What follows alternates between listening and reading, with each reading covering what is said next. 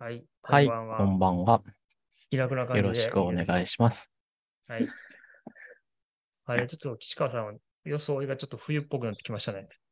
まあ、そうですね。まあ、去年と一緒ですけどね。みんな変わってるのに私だけ何も変わらない。そうかな。そうかな。みんなこの収録におしゃれしてきてはないと思いますけど。いや、そうか。そう、そうなのかな。わからないけど。時間も時間ですしね。まあね、もう寝るしね。うん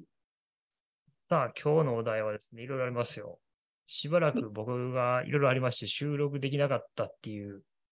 愚痴の話。え、それはあれあれでしょ？あの、あの、ニ NURO のニューロの光 ONU が壊れて、ネットが一週間ほどなかったって話でしょ？もうその話。それは、あの、あの、なで今なんんていうか、1行でまとめテたそう。ネ タ話をもういやー先に穴塞いでる感じですね。そうですね。いや、なんかテテクニック、前向きな話になるんだったらいいけど、ならないんだ。まあ、だから、あの、回線のバックアップをどうしたらいいかとか、そういう話をした方がいいんじゃないかなと思います、ね。まあ、ちょっとでも、なんやろな、 NURO の人に、えーちょっと、まあ、なんやろ、アドバイス的な。あ、そんなんあったんですか？うん。へえ、あのーそれは意外だ。まあ、簡単に言うと、サポートつっつかないと動かない。ん？それは NURO の人が言ってたってこと？いや、あの、僕がつっついたらドライブしたんで、いろんなものが。ああ、 NURO を使ってる人にトラブルがあった時にはどうしたらいいかというアドバイスで電話はもうほぼつながらないので、チャットは割とつながりやすかったですね。うん。まあ、それはね、もうみんな知ってることだから、うん。えなんですよ、 NURO のサポートは。あと、チャットはね、議事録が残るんで、議事録が残るんで、あの、非常に役に立ちます。まあでも電話も録画、録音すればいいみたいな話もあるしね。えー聞くのはめんどくさいじゃないですか。まあ確かにね。いやまあでも言った言わないになるのはも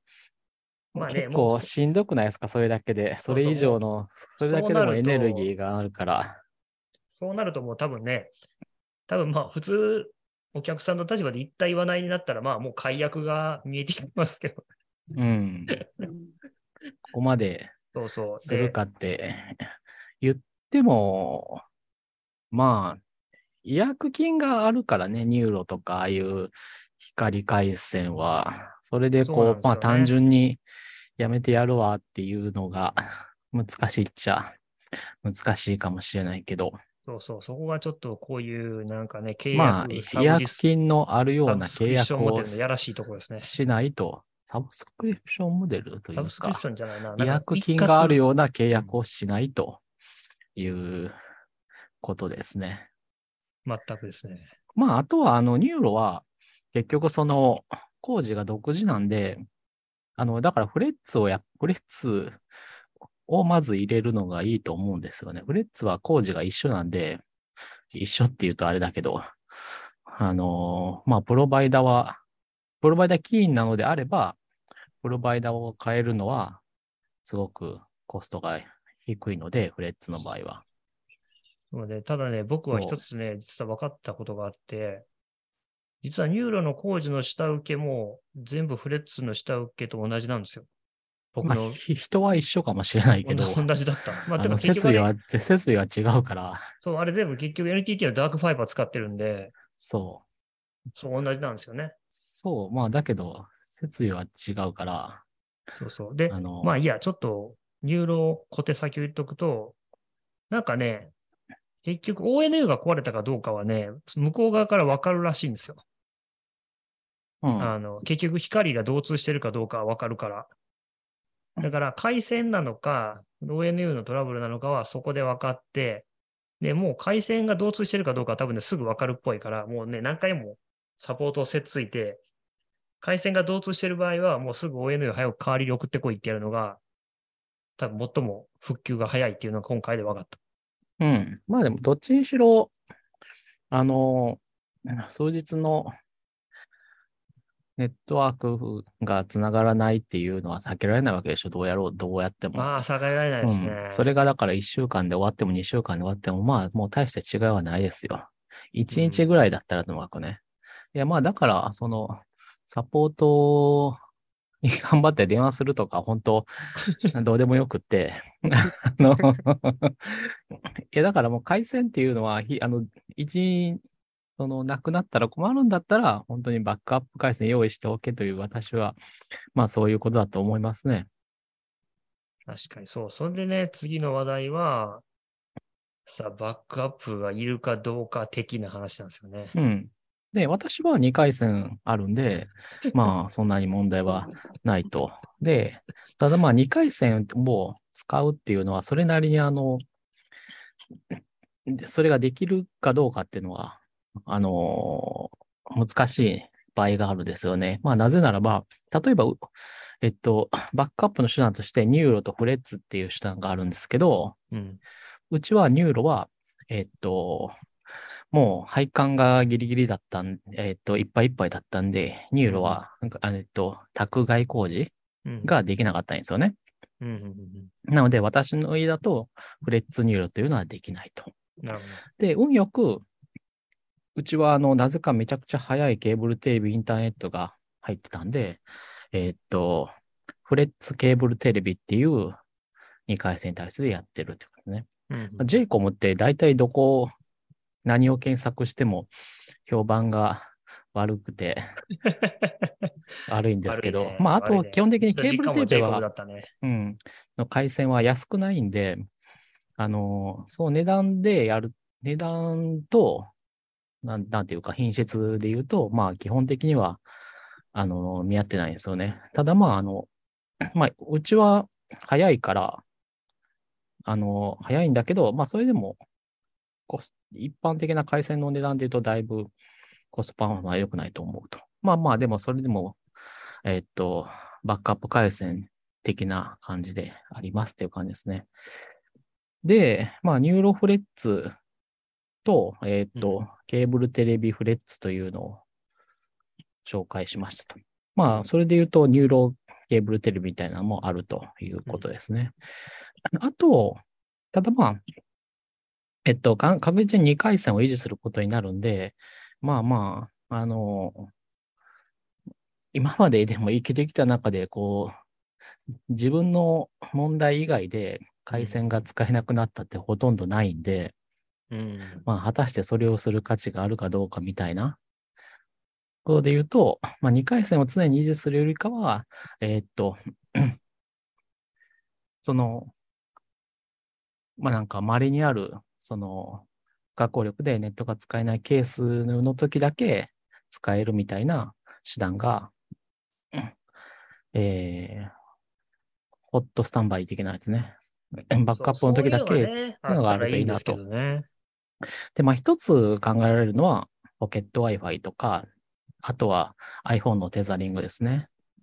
みたいなやつ。テザリングで十分でいいとだと思いますけどね。なんかそんな、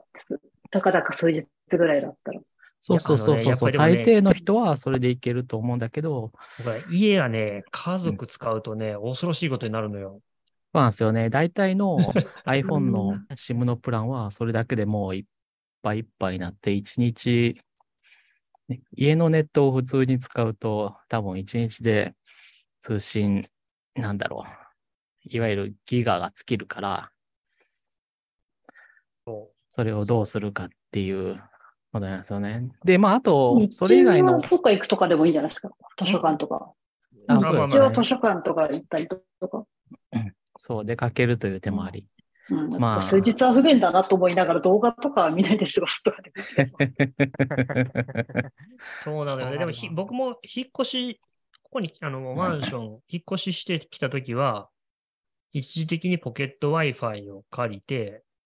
そのポケット Wi-Fi に自分で作ったルーターをかまして、家中のネットワークにこう、つなげるみたいなことやってたんですよ。まあ、そうですね。そういまあねう、恐ろしうんい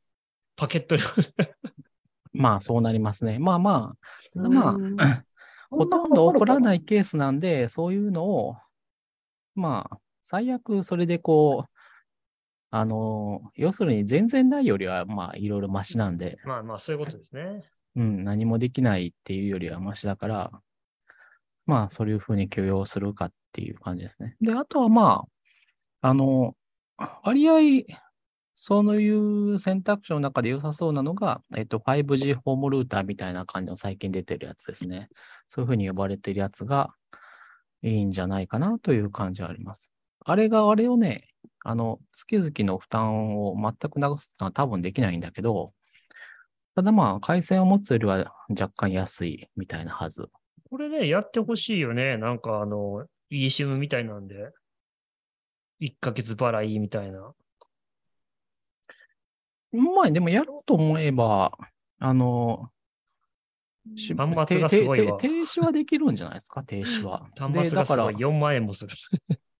うんもういい値段ですね。なんか起こっ、ことが起こったら買いに行けばいいんじゃないとか思ったんですけど。まあ、ショップが近くにあるんだったら、うん、うんそれですぐ買えるような気はするけどね。かそんな、うん、まれに起こることのために冗長性を持つよりも、起こった時にテンポラリーになんかっていう方が、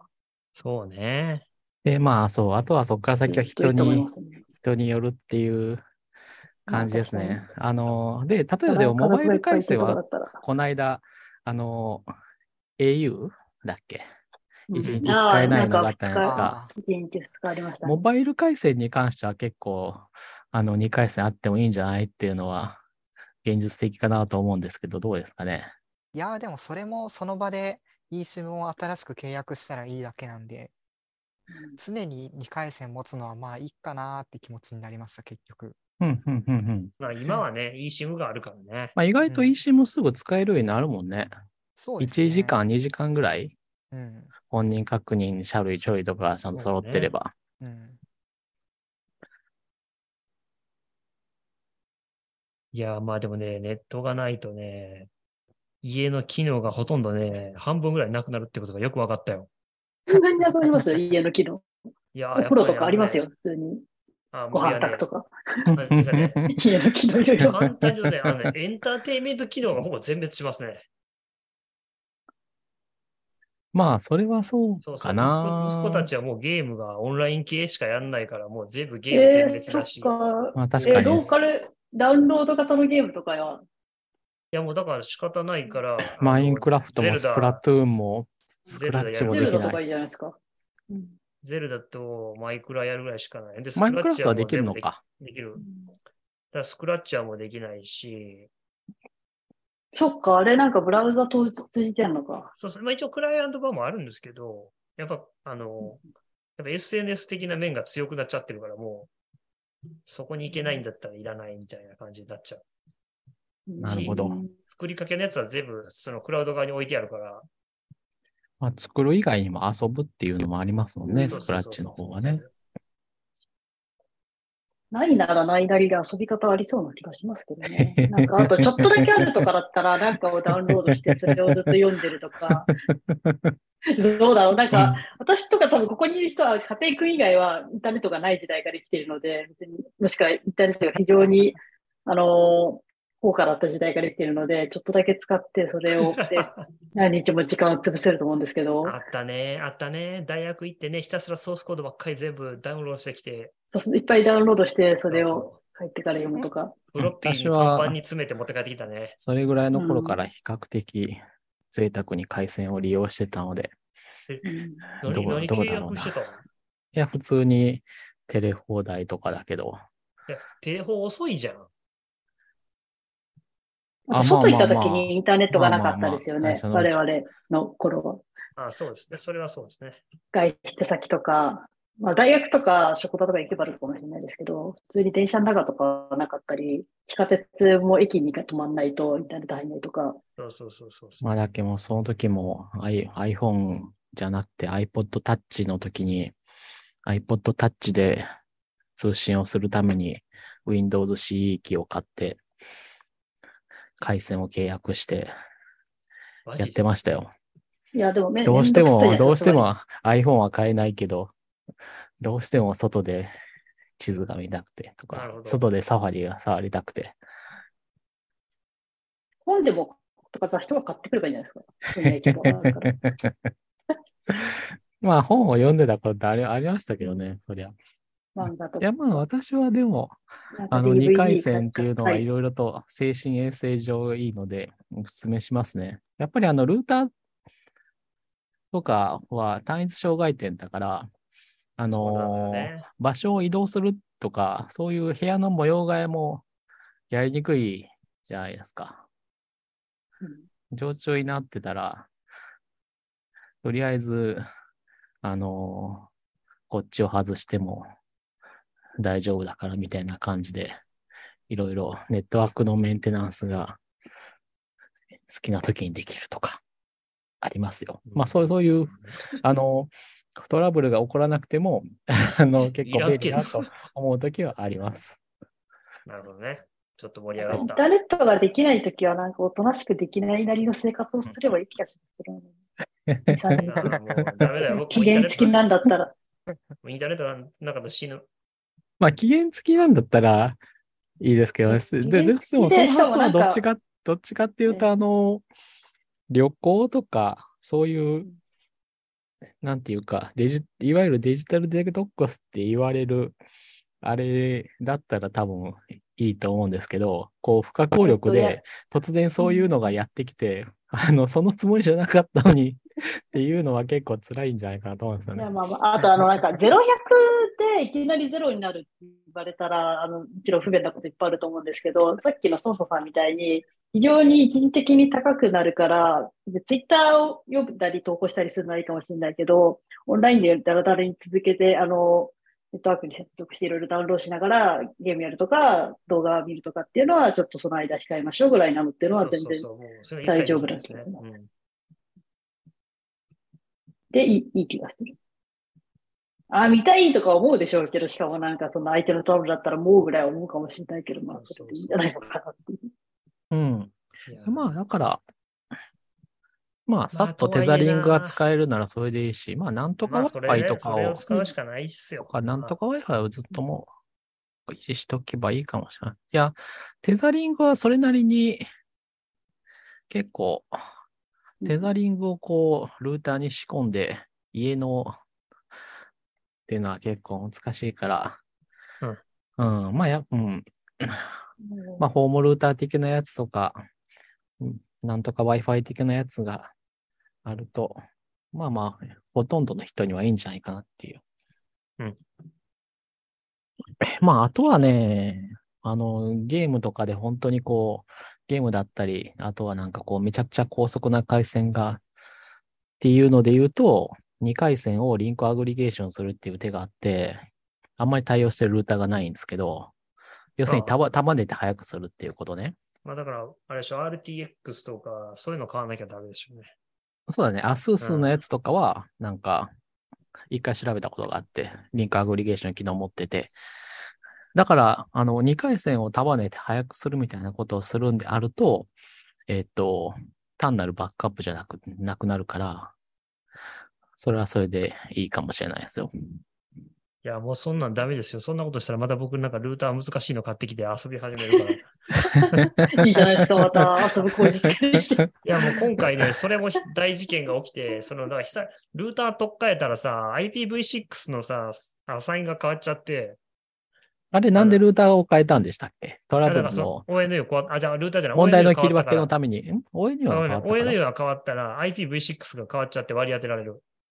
ああ、そうそう。で、はいはいそのルーターの設定上、その IPv6 のああ、DMG 通してるとかそういう話したからか。そうそうそうそう。で、IPv6 が、その、ある程度手動で設定しなきゃいけなくて、そこの設定の仕方全部忘れたから、もう全然 IPv6 動かなくなって、うわー、これもう動かした。いや、もうこのまま、まあ、当然 V4 は動いてるから、まあいいっちゃいいんですけど、うん、うん、うん、うん。俺のプライド的に許さへんと思って。またあの自分が昔書いたブログ読みながら、あ、こんなんやったなと思って。書いててよかった。別に、無理してデュアルスタック維持することもないと思いますが、まあ、ちょっと精神衛生上の話ですかね。そうね。まああんま関係ないしね。帯域が V6 になって速くなるわけでもないし。ない、ないですね。あ ないねの、フレッツはまたちょっやと別りたいからやなんですけどね。りたいみたいな。設備の設備が違うから。でもね、なんかブログにも書いたけど、すごいですよね。ニューロって実はサブフィック、サブ、あの、プレフィックスが56の V6 を一人一貸す出すんですけど、要するに IPv4 の32倍ちゃうわ。もうちょっとか。IPv6 の1000倍、V4 の1000倍ぐらいのアドレスをくれるんですよ。一人。うん。うん。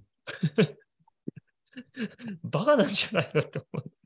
そんな、そんなザルみたいなことしたら、また枯渇するねと。まあ IPv6 は全部どこでも大体そうやってますよ。もう本当にあの、ちょ直接ね。それぞれのあのプライベート IP みたいなものをもうなねななしにして、うせずに。うん。結構ね、V4、まあ、V6 は V6 で結構あの危ないんですよね。その、あれが使えないから、いわゆるその、納豆、まあ、ある種の納豆が防御壁みたいになってるけど、そこがないから、あと追跡もされちゃうし、結構大変だよね、と思っている。まあ、ちょっと本論とずれますけど。そう。そしてね、もう一個ね、面白い、面白くもないんだけど、大変だった話、岸川さんともツイッターで話したけど、iMac をね、埃かぶってた iMac を処分したんですけど、ああ箱がないってやつね。箱がホームセンターで買ったやつ？そうそうそう、じ実はね、でもね、10年ぐらい前に iMac 1台捨てたときは、あの、ほら、日本日本ってなんかあの、PC のリサイクルうん。シールみたいなのがあって、なんかあれ貼る貼ると、その共通の業者さんがやってくれるみたいなサービスがあって、昔はね、もう箱なんかなくて、ビニール袋に入れてくれたらそれでいいって言われたんですよ。だからもうなんかその日の朝に玄関にビニールに包んで置いててくれたら持っていきますからみたいな。えー、真実。で、その記憶がすごいあったから、あもうこれはもうリサイクルマーク一択やわと思って、リサイクルアップルのとこから申し込んだら、箱に入れないと回収しませんって言われて、そんな箱あるわけないやろ。で、探したら、箱の使用は明言されてなかったんですか？すごいあの、柔軟に箱を解釈するみたいなことってのはあり得たんですか？例えば、いや、なんか別に段ボール箱じゃなくてもいいとか。え、どういうこと？どういうこと？えー、なんか、例えば適当な段ボール箱をいっぱい解体してつなげて、そのああ、それテレビテレは多分いい。ビじゃないや、パソコンが覆われている状態にさえなっていれば、普通に考えたらこんなもの配送できるわけないやないかいぐらいの強度の梱包でも箱に包まれているって解釈されるかどうかとか。なんかねかな？そんな電車の輪行みたいなでもなんかね、ブログ、タイタイヤが出てなければ手荷物ですみたいな。そうそうそうそう。でもなんかね、ブログによると、それやって引き取ってもらった人を見つけました。もう、じゃあ、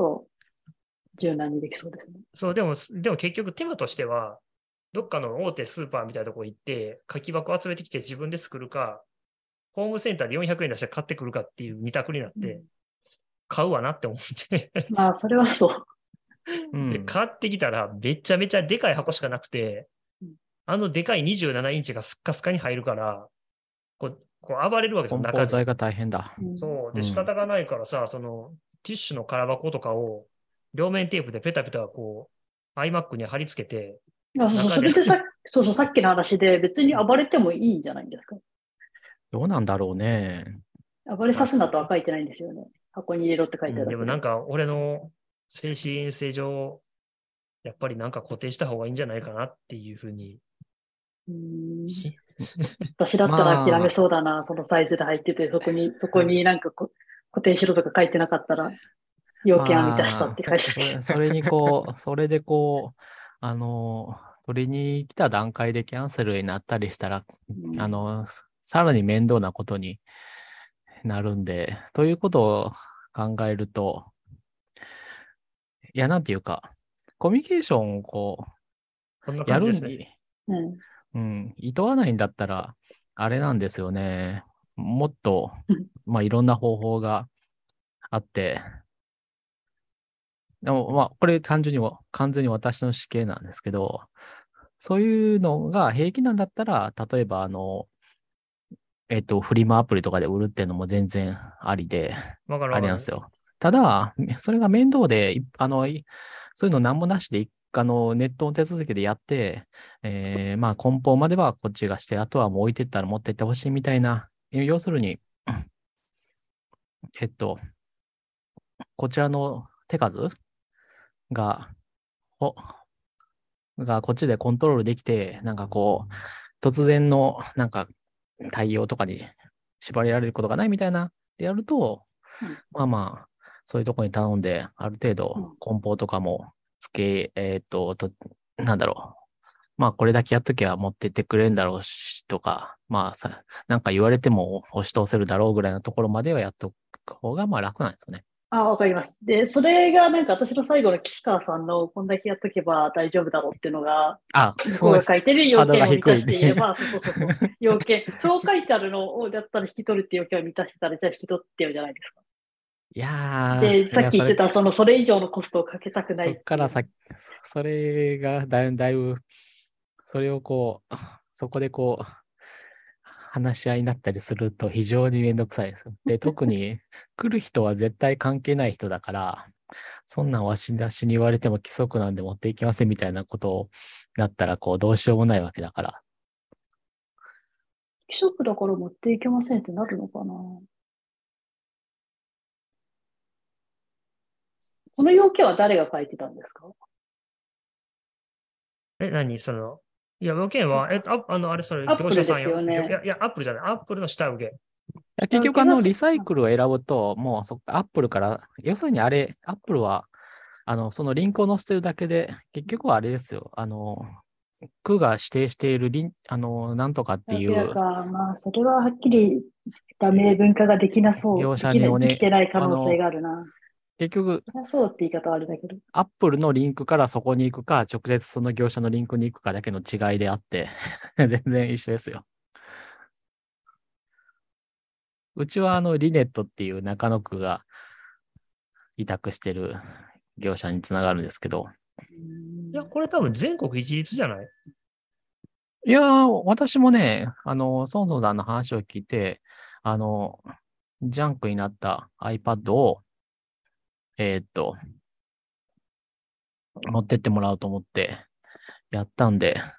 ああ、宅配リサイクルはこちら。ああ、なんか違うとこだと思いますよ、これ。一緒かな？あ、リネット一緒一緒、リネットだ。一緒だと思う。これ多分ね、アップルのリンクから辿ってもここだから多分一緒だよ。エラーになった。お前からゴミは回収せえへんって言われた。あでもこれか、リネット、これだ。そんなこと言うやつにゃ、みたいな、その雑いことするやつにゃ、みたいな。ほらほら、あの、梱包ちゃうな、何だっけ？なんかね、書いてるんですよ。梱包してくださいよ、みたいな。封筒でもまあでもこれで持ってってもらう場合、まあ箱とかで悩むんだったら、あの、まあツイッターでこう、車とかで取りに来れる人限定であげますっていう風にしたら持ってってもらえたかもしれないですよ。うん。それな。あまりにも古いから、それも嫌やな。どうかなって思う。十何年前の Mac やから。いや、インテル Mac は意外と需要が微妙ああの、ああったりするから、うん。あったりするし、あの、レ、レ、10年前の Mac だと古い OS が入るから、古い OS が動くためだけの入れ物を求めてる人とかが、こう、引っかかるかもしれないですよ。なるほど。ジャンク、うジャンクを探してる人？なんか、しかもこれ、ジャンク、ジャンクじゃなくて完動品でしょ？しかもそうだ。ジャンクだったら修理しないけない。SSD が若干怪しいけど、まあ、それぐらいだったら、うん。20周年アニバーサリー Mac とかちゃんと対応対応してる、あの、パソコンリストに入ってるのが面白いですね。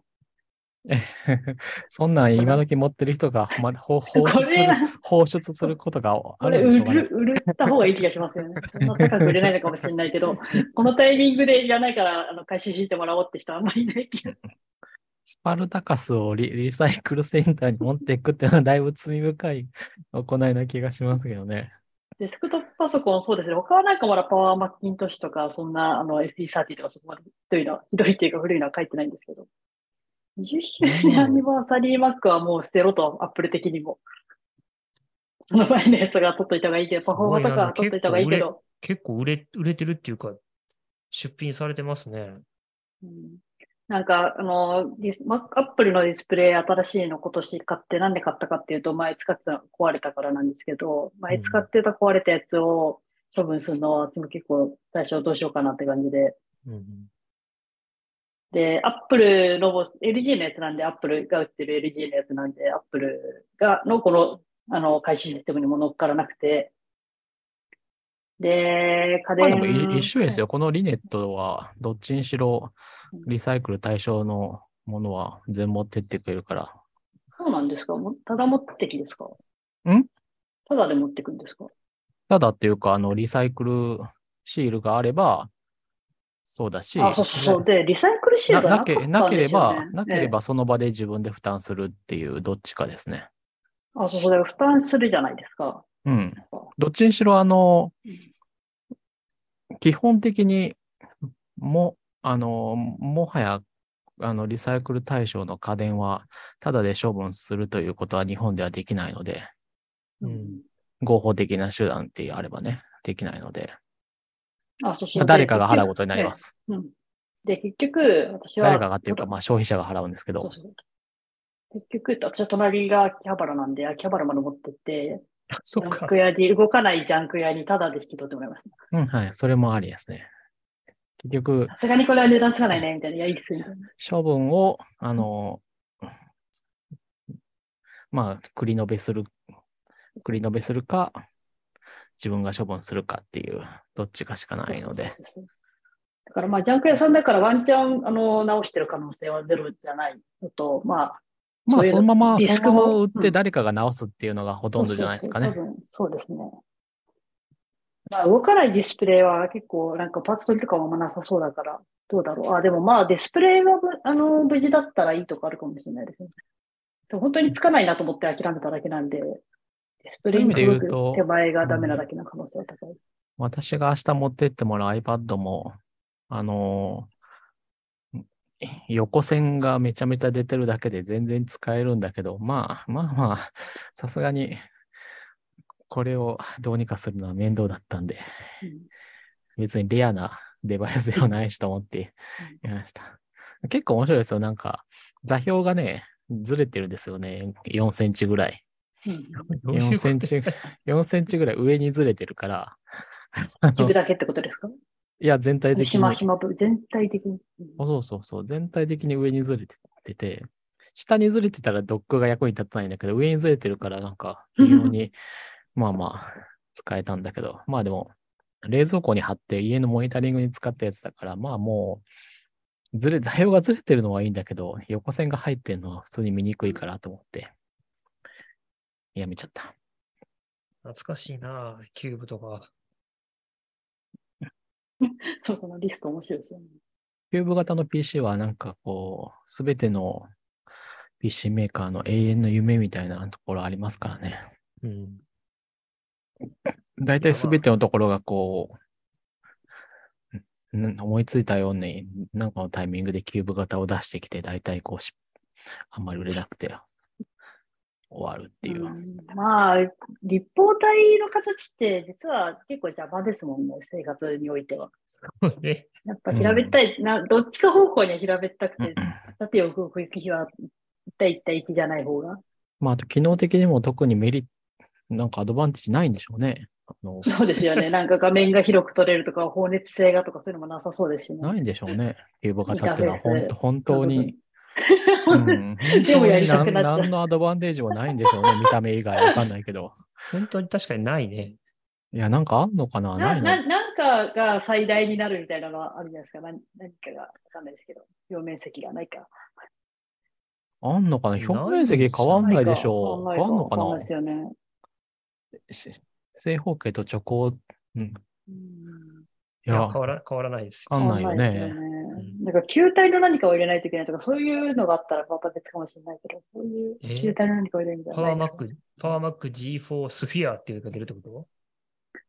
いやいやいや、なんか中に、ま、あの、ある程度物理的になんか型大きさのあるものを入れないといけないと、やっぱ側も大きくなるじゃないですか。っうん。ていう、あそういうのもなさそうだし。さあ、じゃあね、ちょっとね、次の行きたい話題、一番はい燃える。はい。ベンチュラ。ベンチュラーでしょ？うん私、あの、ベンチュラーはそんなに、まあ言っても私、まだアップデー使ってないじゃんトしてないからまともに使ってないけどね。でもまあ、ベンチュラーはみんなが言ってるほど、私は悪くないぞという立場を取って論戦をしていきたいと思いますね。そう。みんながダメ。メダメ言うし、じゃあもうこれはいかにひどいっていうことを強めに。うんっていうかもうね、かんシ私もちょっとス裏で。テム環境設定がもうすべてを台無しにしてますね。うんあ、それ、はね。私そんなにひどいと思わなかったんですよね。それがひどいっていうのは、例えばもうちょっと具体的にこうブレイクダウンをして話し合っていきましょうよ。で、例えばあの今のシステムプレファレンスっていうのは、うんえっと、ラウンチパッドとか iPhone みたいな、えっと、アイコンがこう、並んでるうん。感じじゃないですか。とりあえず最初の一番最初のファーストビューからいくとね。で、これは全然わかりやすくないじゃないですか。これと、ベンチュラのサイドバー形式のを比べると、うんサイドバーの形式の方に、まず UI としては分があると思うんですよね。それはその同意をしていて、 master detail view、master detail view とも言わないのか、あの、なんとか detail view みたいなのになってること自体はそんなに悪いことだと思っていなくて、うん。で、かつ、あの、iOS とか他の OS、まあ、Apple の OS と UI 的なもの、見た目を同じくしようとしてるっていう心意気も、そんなに間違ってないと思うんですよね。そのカテゴリーとか名前の付け方も含めて。システム環境設定が、設定、システム設定とか、レファレンスがセッティングだったことも、まあ、あの、まあ、最初は違和感あると思うんですけど、長い目で見たら、そんなに悪くないだろうと思っていて。問題はこの右側のこの右側の。右側のこれ、それぞれの作りが特感で行われていて、非常に MacOS 向けの配慮がないことに関しては、えー、遺憾であるっていうのと、えー、非常に遺憾であるっていうのと、そもそもそれがうまいこと動いてないとうんうんいうのと、違うな。私これまとめたんだよ、名前。っていうねところも、私結構、あの、まあ、ひどいやつはそれに当てはまるところも結構あると思うんですけど、とか、あの、できてた設定が、まあ、どっかい行って、そもそもなくなってるみたいなこととかも、まあ、あるとは思うんですけど、ほとんどの設定項目は、あの、ちゃんと、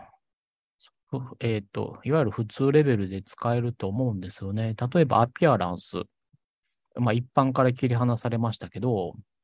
一般から切り離されて、あの、シンプルになってるけど、アピアランス、外観とかは、えっ、と、これ、表示されてる項目は、と、スタイルは、元のやつと一緒で、結構、一緒じゃないですか。全然問題ないと思うし、えっ、と、サウンド。今、とりあえず、あの、まあ、よく触りそうなところから言ってます。あの、全然こう、ほとんどこんなところ、普段触らんだろうみたいなところが、多少複雑だったり、ややこしかっても、まあまあいいと思うんで、うん。サウンドとかも、は、だい、あの、なんていうか、スタイルは結構変わってるけど、まあ、まあ普通に作ったら、こうなるんじゃないのっていう感じになってるし、あの、レイアウトはちょっと違うけど、大体あの使われてるパーツも元と一緒だから、うん、そん、いや、はい。違うと思いますね。で、えっ、と、例えばサウンドのページとか見ると、うん。まあ、サウンドは確かに岸川さんが言うように、そんなにあの、しんどいことになってない、定員の一個だ。と思うんですけど、まあ、通知音とかが、えーとあの、なんだろう。リスト形式からポップアップになっちゃって、何個あるか分かりにくいみたいなところはあるかな。はい。で、えっと、根本的な問題としてだけでもいくつか挙げられて、えっと、まず、多分岸川さんから見て、あの、そん。なに、あの困ったことになってないっていうのは、iOS の、あの、こういうビュー作り慣れてて、SwiftUI とかで、とか、まあ、じゃなくてもいいんですけど、やったら同じようになるよねって思ってるからそううんうんなるわけで、うん。うん。そこのなんか開発者的な視点はそんないらないと思っていて、で、えっ、と、パッと見で一番も、えー一番じゃないですけど、大きな問題の一個だなと思っているのが、これ iOS とか、えーと iPadOS 向けの UI としてあの宣伝されていったような、あの、見た目、見見せ方を Mac に当てはめていて、単純に言うと、例えば上のから、えっ、と、上から3つ目とか、4つ目、5つ目、7つ目、6つ目とかは、トグルボタン、トグル、はい。えっ、と、トグル、トグル形式のあのうん。UI じゃないですか。うんで、これって前のチェックボックス式よりも明らかにたくさんスペースを取ってるんですよ。まあ、そうですね。ていうことは、一つ一つの項目に非常にスペースを取っているということは、えっ、と、同じ面積のビューに入れられる情報量が薄まるってことなんですよ。でそうすると、大きい画面が必要になるか、スクロールが必要になるっていうことで、一覧性が非常に下がるっていうのが、まあ確かに大きサウンドのやつ微妙にスク、微妙にスクロールバーついてるもんね。これほんのそうそうなんですよ。40ピクセル分ぐらいだと思うんだけど。そうなんですよ。で、なんでかっていうと、まあ、いくつもあると思うんですけど、やっぱ iOS とか iPadOS っていうのは、あの、タッチで動かすやつだから、タッチ、指で動かすやつだから、カーソルほど細かな、あの、あの、操作はできないってことで、一個一個のコントロールが大きいと思うと。で、えっ、と、そのトグルボタン1個だけ取っても、これ右、一番右に移動していて、えっ、と、左、チェックボックスだったら、左に、えっ、と、チェックボックスがあって、そこからいきなりラベル、すぐ隣からラベルが始まっているのが、こんだけ距離が遠くなってると、まあ言うたら見づらいっていうのが問題であると。うんで、まあこれはあとあれだね。これラブラベルのところをお押せないっていうのは、まあめんどくさいねそうそう押せ。ないんですよ。あの、チェックボックスだったらラベルのところを押せたからね。そう。っていうのが、つまり、えっ、と、そもそも iOS みたいな、えっ、と、ちっちゃい画面だったり、手で触るデバイスで、しかも設定項目が少ないもの、そんなに複雑な設定を巻くほど必要としないもの向けに最適化されている UI を、あまり何の配慮もなく、今までの、えーと Mac で使っていたものとガラッとすり替えると、それはなんかエステティックに、あの、見慣れてないから嫌だっていう以上に、さっき言ったような細かい使いづらいことっていうのがいっぱい出てきて、さっき言ってたようななんか、えっ、と、一覧でなってるものがプルダウンになったとか必要もなくあるかもしれないし、そういうのって結構、あの、聞いてくるかなっていうふうに思います。で、他の例とか、うん違う、あの、ひどいひどいっていうので、だけど、でも笑まあ、これはどうだろえう。まあいいんじゃないかな。いやいやいなやいやよくなって、そう、はい僕ちょっと一個言いたいのはね、一番ひどいなと思ったのは、あのね はい。愛、愛っていうアイコンあるじゃないですか。あの、丸丸あありまありありますね。ね。どっかにあるよね。でアクセシビリティとかかな。丸文字に愛をしてるアイコンを押すと詳細操作に飛ぶんですよ。そうなんですよ。あの、本当はこの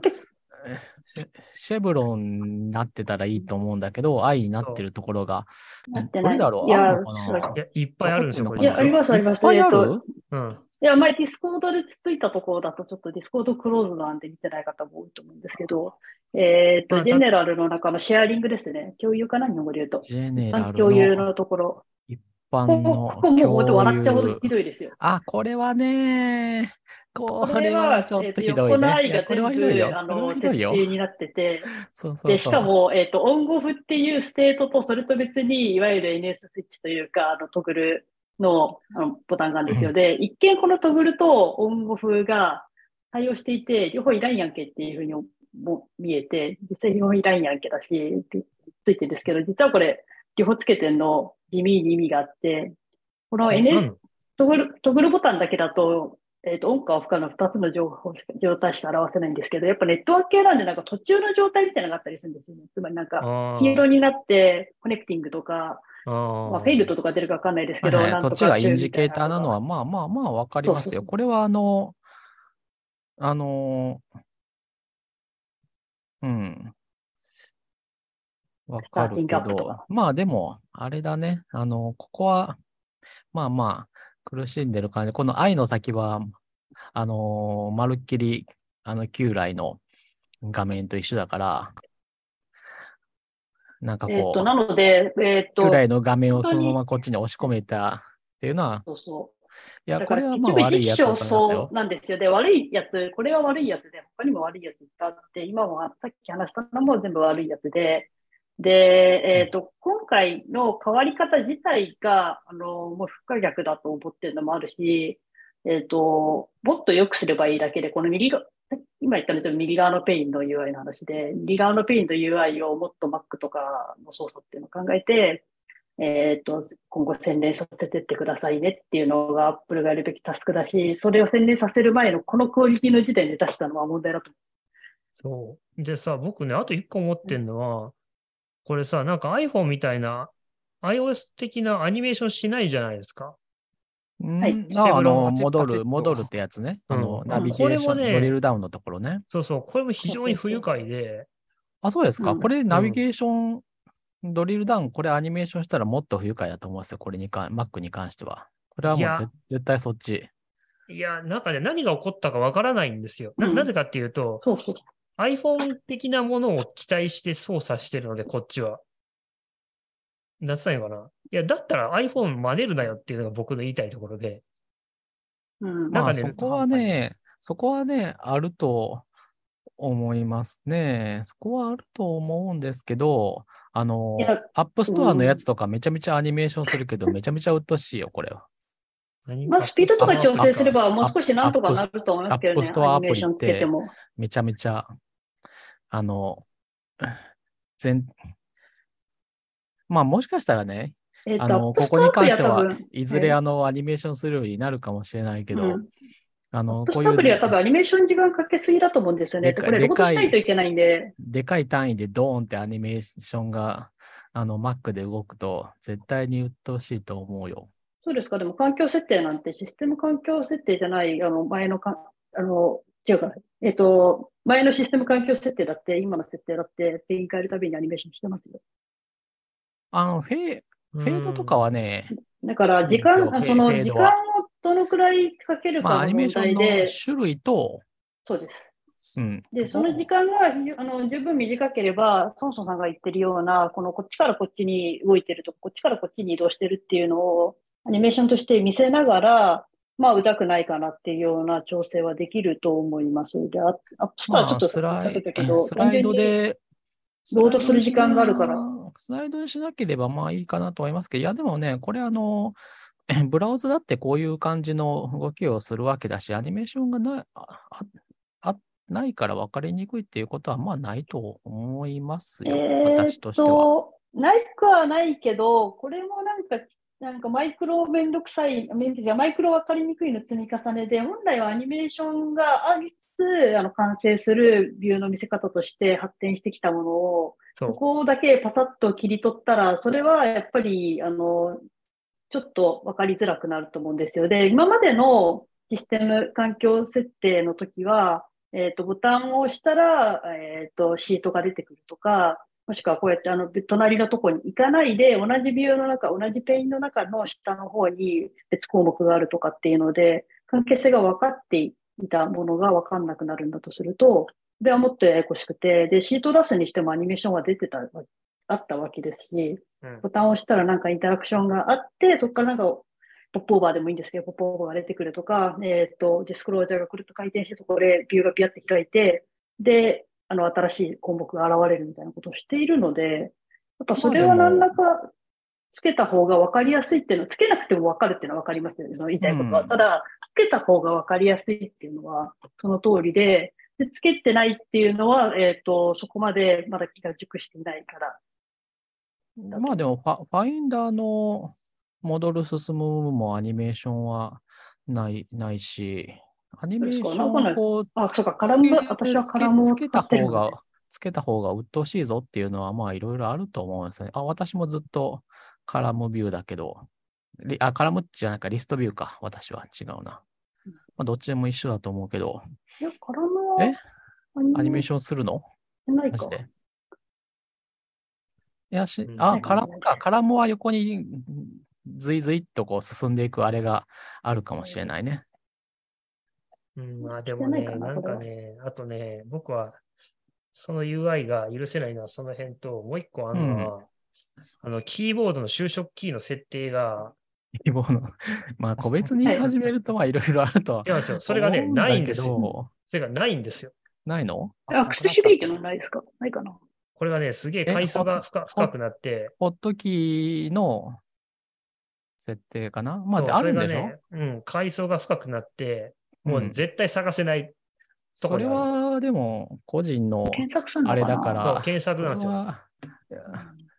まあ、検索、検索を使わないとわからなかったっていうのは今でもそうだから、現在との比較で、それはもううんそもそなんかも前にあどうったこれがここにないとかはしょうどうがないと思やってもこの設定はシンプルにはならんという話なんで、それはしょうがないと思います。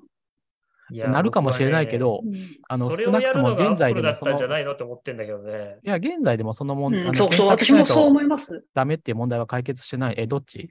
えっ、と、そ、えっ、と、その分かりづらかったり、使いづらいものを使いやすかったり、分かりやすくしていくっていうのが、本来、アップルが取るべき、取っていた姿勢で、わからないやつはわからそれをないないまんまにがしろにしてんですよ。それはそうだけど、それはそうだけど、あの、設定画面の項目がどこにあるかわからなくて、結局サーチバーに入力するっていうのは、現在でも解決してない問題なんで、あのーそれはベンチュラーの話ではないじゃないですか。あそれはね、違ってて、実は。やっはい。ぱりね、無駄に階層が深くなってるんですよ、うん設定の。そう、そう。ああ、まあ、それはそうかもしれないけど、そう。で、今まではそれが一覧できてたから、どこにあったかっていうね、だいたい2クリックでたどり着けてた。うんそんなことはないな。さすがにそれは慣れ。それは、それは、ね、えっそれはと、いや、慣れですよ層が深くなってるのそれはは、慣れであ、ると思いあます。のーいあの、ここにこうあるのが分かってたからっていう勘が働くっていう話であって、でもね、それは僕がキーボードっていう、そのさ、なんていうの、項目のやつを全部名詞を覚えてるのにもかかわらずたどり着けなかったっていうのは、これはね、相当根深いと思いますいや、でも、キーボードがアクセシビリティに移ったっていうのは、それはね、UI でなんとかなる問題ではないじゃないですか。そこをこう、やっぱりよ。こう、かな、正直な話きちんとは、やっぱりなんだろうな、ええ。何も、何も便利になってないのに、一体何を変えたくてここに来たのかがやっぱよくわかんないんだよね、僕例えばからする Mac, と iOS って明らかに複雑さが違って、えっとうん。そういうあの iOS みたいなあの雑雑じゃないな、えっと簡単な設定しかしなくていいものっていうのと、Mac みたいに非常に細かいところまで設定をしないといけないものだと、やっぱり見せないといけない情報とか、たどり着かせないといけない距離みたいなのが遠くなってくると深くなってきちゃうし、それが深くなった時に問題になるような UI は、えーやっぱりもうちょっとどうにかしないといけないと思いますね。今の、あの、そだねこういう階層を深くしていく方式っていうのは、明らかに Mac の、えーとか設定とは合っていなくて、なので、もっと、ねあのディスクロージャーにするとか、もっとキュッとコンパクトな UI で見せて、パッと見たときに入る情報量が多くなれば、いっぱいスクロールしたりとか、別の秒に分けたりとかしなくて見つけられるようになるので、んだ。それはそうだねうん。確かにそれはそうなんだよな。だから、大きいところは、あの、別にあの、こさっき言ったような、なんか、左にいっぱい、この、マスターディテールビュー方式になったこととか、iOS と合わせたいっていう志自体はそんなに悪くないと思いますけど、今上がってるものが、まあ、あともう一年スペースが無駄っ1年ていうのは揉んでからまあある出してほしいなです。ね。まあ、あとはそうだな。あのいや、もう聞き方に擁護したい気持ちはわかりますけど、やっぱ擁護はしきれないと思います。ダメなところはいっぱいあるのいで、や、そそこは改善していただかないといけないとそ思います。こまで、まあ、なんていうか、あの私がこう、ああの、反対したいのは、こう、それは慣れの話でしょっていうところと、ちゃんと分けて、分けて議論をしましょうねって言いたいやつなんでわかりま、すあの、慣れが壊されて、あの、イラッとしたり不便に思うこともあると思うので、それは、そこまあ、をなんか、急進めるのはアンフェア、アンフェアというか、あまり、あの、夢がないなと。まあさっきの、でもまあ、でもまああの、なんていうか、特特別使いやすくなってもないんだったら慣れてる方がしとしたらいいじゃんっていうのはありますけどね。あそう。なのせっかく慣れを失うのに、かつ、あの、新しいの、新しいののに慣れ慣れても全然使いやすくならんっていうのはそう、そうそう、だから、そう、だから、あと、そこなんですよ。ああと一一年かけて、まあ、そんなに人もいないだろうけど、そんな1ヶ月、あと、それぞれのペイについて1ヶ月ずつぐらい、もう少しいいものを作ってからでも遅くなかったんじゃないですか。あとまあ決定的にマッチして、Mac にマッチしてないなっていうのは、あれですね、あの、スクロール、基本的にこう縦に長い方向でよ、あと横に伸ばせないっていうところが結構、うそれは致命的かなと思うんですよね。なぜならば、基本的に Mac は横の資源が豊富で、縦のリソースがあの横に比べたら少ないんで、そうですね。横に長く使った方がいいんです。だから3カラムとかにすると良かったんじゃないのっていう感じはありますけどね。まあ、やっぱりそうですね縦に実長い際 iPhone の 気持ちがちょっとにじみ出ているんじゃないですか。そうしかもなんか今、この一つのなんかこうボックスみたいなのの右端と左端に何かがあるって、間にこう精査が入ってるみたいな例がすごい多くて、うん例っていうか、まあ見せ方が iOS だったらいいんですけど、これが横幅が広横幅が広くなってくると、あの右と左が遠くなって間のスペースが空きすぎて、何と何が対応してるのかがわからんくなるっていう弱点もあるんですよね。三分割にするか、あの、右側はグリッドにして、まあ、よ要するに 2列ぐらい、横2列ぐらい使ったら、まあでも必ず良さそうですね2列、二列で収まりがいい設定項目とも限らないですからね。やっぱその右と左に2つあると、それに関係性が出てくるので、並列で何かをいろいろ見せたいってなると、いや、やっぱりだってこの設定アプリ立ち上げてすぐ思うよね。横な、縦長って。まあ、縦に長いのは、まあ、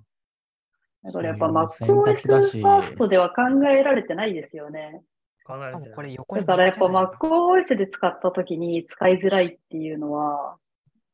すごい遺憾ですね。そうじ縦にゃないものを伸びるけど、横にリサイズできないんだよね。うんまあまああ。れ全部君がなんか言おうとしている。あれ？家庭君がなんか言おうとしなかった？あ、いやいや、い失礼しました何じゃや横に伸びないなって。あ、横に伸びないですよね、これ。まあまあ、前のかあの環境設定も横には伸びなかったですよね。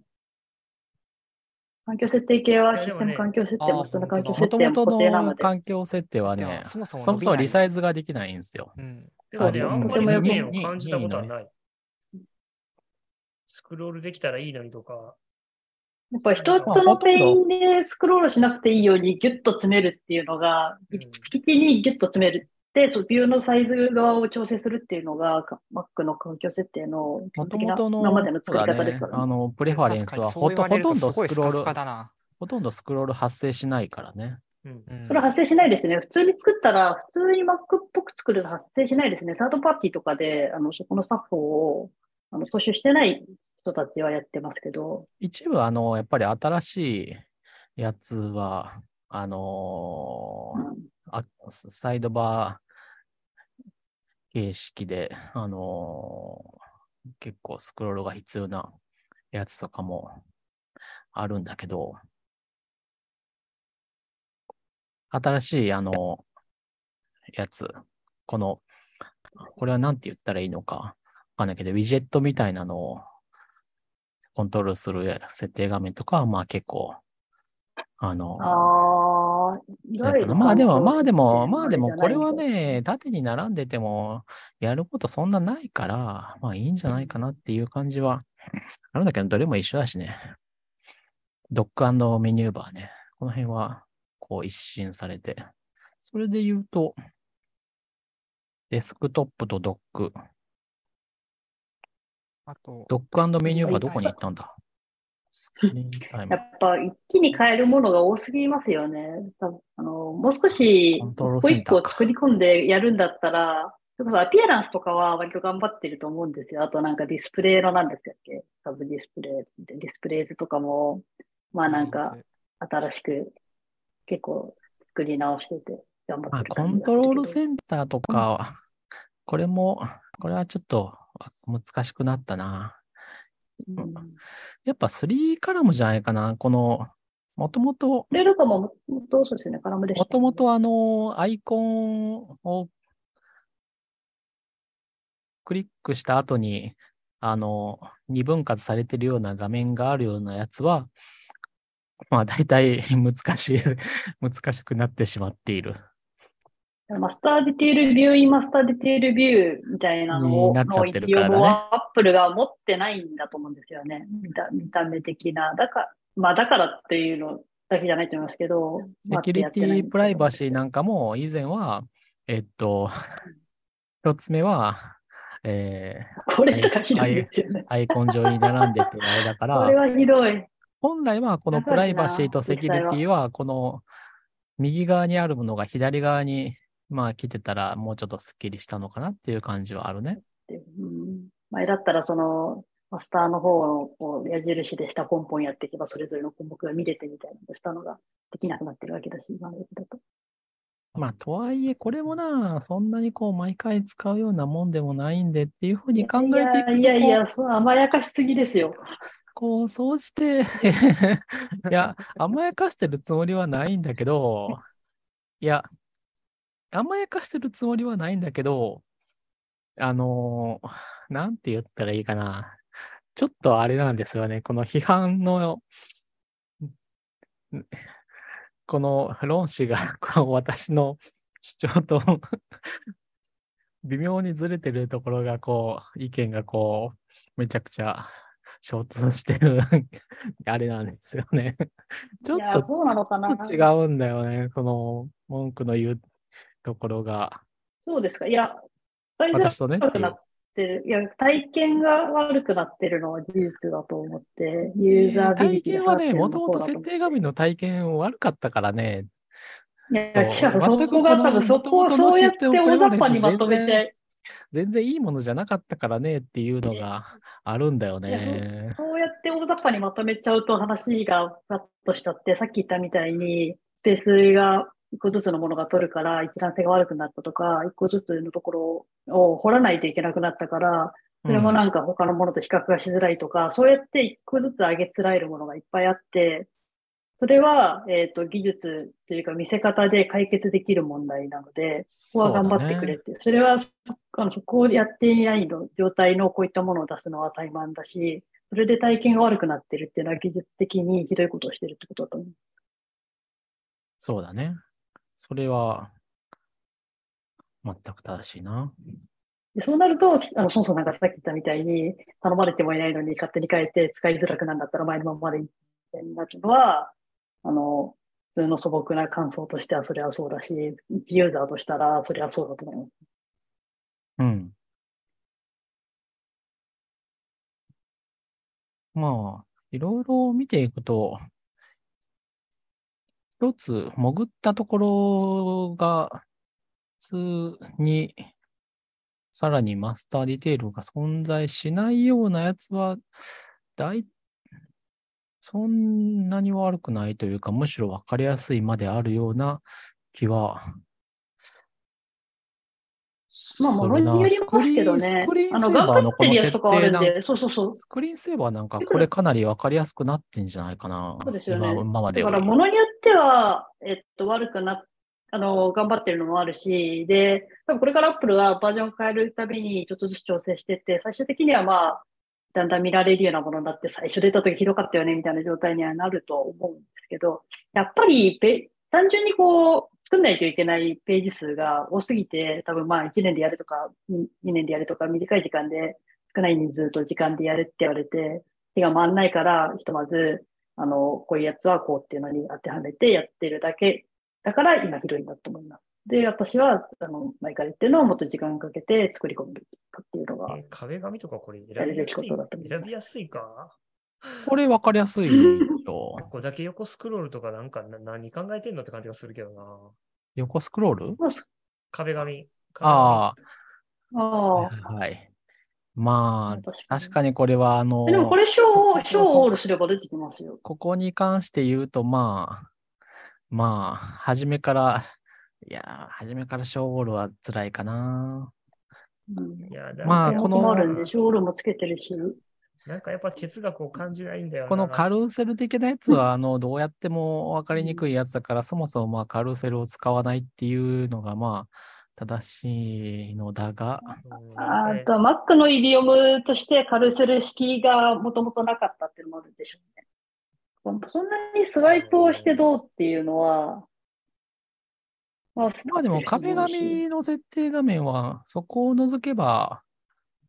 あの、うん。元のやつより壁紙はは、悪くなってますよ。これは悪くない。壁紙とスクリーンセーだバーはディスプレイとか、アピアランスとか、こういスクリーンセーバーうと、か、うん、アピアランスも、こういうあのグリッドをもっとうまく使っていけば、良くなりそうな感じは、このレベルのものをほとんどのあのメメジャーな設定のペインでできるようになってからリリースした方がよかった。いや、わかる。だから、あの腐ってる状態で出さないでほしい。いやーあの、Swift UI for MacOS もそうなんですけど、あんなに完成してないものを出さないでほしいっていう。まあ、UI ツールキットは、まあ、ちょっとしょうがない。デベロッパー向けのものはまあいいと思う。あの、デベロッパー向けのスイート UI とかが問題なのは、あの、ソースコードがクローズドなことですね。未完成なことを出すことに関しては全く問題は、ソースコードはクローズドだったりとか、あと、アップデートの頻度がすごい、あの、年に1回だったりとか、とそういう、こちら側に、あのから取れるアクション、あの自由度が、まあ、少ないことですね。未完成のものを出すことは問題ないと思に関してはね、API が足りないとかは問題だと思っていなくて、えっ、と、うん Mac、アップキット用にチューニングされてないものを出さないでほしいって感じう。なんていうか、そういうワークアラウンドの取りようが、あの、そういった上に関しては、あの、本当にすごいないっていうところが、あの、問題で、それができるんだったら全然いいと思う。違うな、出さないでほしいじゃなくて、もっと頑張れよって話かもしれないな。ちょっと頑張ってほしい まあ、まあ、それは、あの、本当にひどい結局でも本当にひどいと思いますよ。いつよりマイルストーンをいいつ切るかだから、えそれで言うと、いや、デベロッパー向けのやつは本当に、あの、もっと頻度よく、えもっと、例えば、あの、3ヶ月に一遍とか、あの、ちょっとずつ OS に組み込まれてなくて出てくるんだったらいいいいと思いません？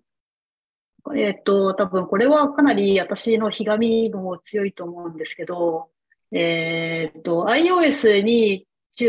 非常にチューンをしていて、SwiftUI は、うん。Mac の文化を分かっていないんですよ。いろんな場面で、あの、コーディネートが逆に、あの、え割座標が逆なんですけど、割座標が逆になってるみたいなのっていうのは、それこそ本当にデベロッパーが頑張ればやって、あの、変な、あさっての方向にビューが出るとか、結構そういうのもあって、それはお前と思うんですけど、まあ、それも、なんか、そこまで結局アップキット向けに時間使ってなかったり考え、デザインの時点で考えていないからそういうことが発生して、でもっとひどいのが、あんまり Mac のこと考えてないようなビューとか見せ方しか SwiftUI を普通に使った状態で組めないんですよ。で、iOS もある程度そういうところはあると思うんですけど、Mac の方がもっとひどくて、で、Mac で本当に普通に素直な MacOS のアプリケーションを作るんだったら、こういう UI とかこういう出し方が必要だよねみたいなのがないものをどんどん出してきてて、それがなんかもっと頑張れよって言ってる感じですね。ちゃんと考えて、Mac、なんか Mac でも iOS でも tvOS でも全部のものを一つの書き方で、あの、記法で書けますみたいなこと言うんだったら、ちゃんもっとそれぞれの OS にキー使って、あの、開発を進めるべきだと思います。賛成、賛成。いうのでうー、ん。まあ、そこもなあいや、理解はするんだけど、そこも、いやー、Mac の UI というものが何なのかというのは、いやボタンのデザインとかも構そうなんですけど、なんかファー話じゃそうですね、ファースないですか？トレスポンダーという空に投げると、それなんか直近の、あの、Java 以外リアでってやつが対応するみたいなのって、SwiftUI とめちゃめちゃ相性悪いというか、SwiftUI はそういうデザインをしていないので、あんまり再現できないんですよね。で、めちゃめちゃコード書いたりとかしないといけなくて、まあ、みんながみんな、うんふわっとしたエクステンションとか新しいものを作って対応ししないとできないんですよ。すればできるかもしれないけど。そこは、あのーまたちょっと別の話だと思うんですよね。さすがに、こう、今時のこう、まあ、例えば Swift みたい、これを言うと、あのーすごい簡単な説明でこれを言うとすごい乱暴な話に聞こえちゃうんだけど、うんまあ、Swift みたいな、こう、あのーげ厳格な言語でファーストレスポンダーをやるっていうのは、まあ、まあそういうのをこう提供しようとしてないと思うんですよね。それが、うんそれは、えっと、Swift の言語が、えっと、そういうふうにはなってないっていうのはわかるし、まあ、なった、なんだったら演技でも何でもみたいなことで今やっていて、それと、うんえっと、ユーザーインターフェースであったり、そういうパーツ同士のやりとりがどうなってるべきかというか、どうなって作られているかっていうのは別のレイヤーの話だと思っていて、うん。なんか言語的にそれがやりづらいからそれができないようになってるっていうのは本末転倒だと思います。それが理由なんだとしたら。だから、あの、ニルを投げて誰かが受け取るんだろうってやるんじゃなくて、あの、誰かがではなくてっていう、まあ、そうですね。だからそういうのを例えば作ってもいいわけですよね。スイッチで分けてみたいな相手をいくつかあの指定できて、それでスイッチで分けて、これが受け取った場合はこう、これが受け取った場合はこうみたいなのもしかしたらデザイン的には実現できるかもしれないし、まあそれはうまくいかないかもしれないですけど、うんついたからまあ、話それは。大体自分で作る。えっ、と、つまり自分で作るみたいなことを言うと、今の状態だとそれは本当にあの、SwiftUI の書き方から逸脱して書いていかないと、たくさんのコードを書いてやらないと、それ多分実現できないと思うんです。うんえ、なんていうか、あの、オブ、 Observable Object をバケツリレーしていくか、 Environment でやるか、みたいな話とかじゃなくてですか？えっ、と、 Observable Object、でやる、こう、どんどん渡していくか、あの、 Environment で、エ Environment とかでもできるかもしれないですけど、そういう遠いところにいるものっていうのをやり取りするっていうのは、実はあんま向いてないのと、それでうまくいくのかな？なんか、いくつ、いろんな受け取り手によって、フルバイを変える一つのメニューをメニュー項目に足すみたいなのっていうのは、すごいしづらいんじゃないのかなっていううん、なるほど。なんとなくやっと議論についてこれるようになってきた気がするな。最近、Mac のアプリを作っているソンソンさんは。うん、結局、それでと同じ問題に僕僕もぶち当たった気がするけど。まあ、それ、まあそうね。なんか、だから結局、そまあ、そうやって作るようになっていくのかなって思って書いたけど、こうまあだんだん、だんだん増えてくるんだと思いますけどね、そういうのがだんだんできるようになってって、整理されてって、シフト4も出た時より今の方がずっと Mac の対応とか iOS もそうだと思うんですけど、いろいろ表現力増えてるし、増えてるけど、まだまだ全然足んないし、まだまだ全然バグってるしだけど、まあ徐々にだし。そうね。でも、ただまあ、配慮がちょっと足りなすぎると思いますね、そのプラットフォーム文化に対しても。まあ、しかし確かに、まあ、システム設定だけなんでこんなに変えたんだろうねっていうのは、まあ、思っちゃうな。それ以外のアプリケーションも別にそんな変わってないわけだしな。ファインダーとかそのままだし。えー、多分間に合わないんじゃないですかね、なんか、な、なに、これ最初のリリース聞いたときは、なんか来年はお前らやるんだぞみたいなこと言われてる気がしたんですけど、けど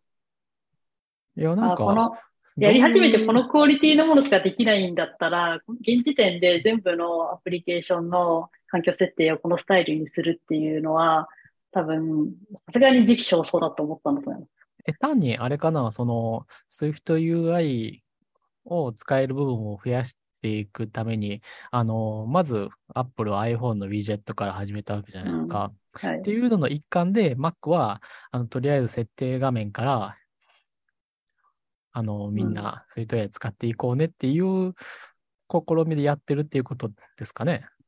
で、というのも、ちょっと思ってるし、たし、あの、アップルの中の人も、Mac 系の中の人も、あの一番最初に SwiftUI を試してみる場所として、うん。えーか環境設定は最適だぜみたいなことを、確か去年ぐらいの、えまあ、それはそうだよね。あの、ーそれはそうなんですよ。ただ、ただただただ、すごい大きい問題があって、入力とかがないないからね、ほとんど。ええっと、ユーザーデフォルツの、えっと、キーバリオブザベーションと SwiftUI のアップストレージっていうのは、あの、同期してないんですよ。うんで、うん MacOS は、あの、環境設定のウィンドウを出して環境設定のポチポチっていうのを押すと、それがビューに即座に反映されるっていうのが、えっ、と、基本の設計をするべきところで、今インターフェースガイドラインにもそう書いてあって、で、それを実現させるのは、キーバリューオブザベーションなんですよ。で、今前までだったらココアバインディングでそれやってたんですけど、まあ、ココアバインディングも KVO なんで、要は KVO なんですけど、そこが連動してないので、SwiftUI のキーストレ、えー、というアップストレージっていう便利なものができても、そこでポチポチ変えても、それ、SwiftUI 以外で作ってるビューは、そこの変化を検知できないんですよ。うん、なのでまあ、そこは、そこはまた、あの、いいと思うんですよ。あの、えっとユーザーデえっとフォルツは一旦もう忘れましょう。あの、えっ、と、えっ、と、で、それを使わなくていいじゃと、ないですかっていう。はい。えっと、それをすると、でも、えっ、と、デフォルツコマンドとかでコントロールえっとできないのもいい、ビいい、いいじゃないですか。いや、でもそうすると、ビューの、えっ、と、普通の、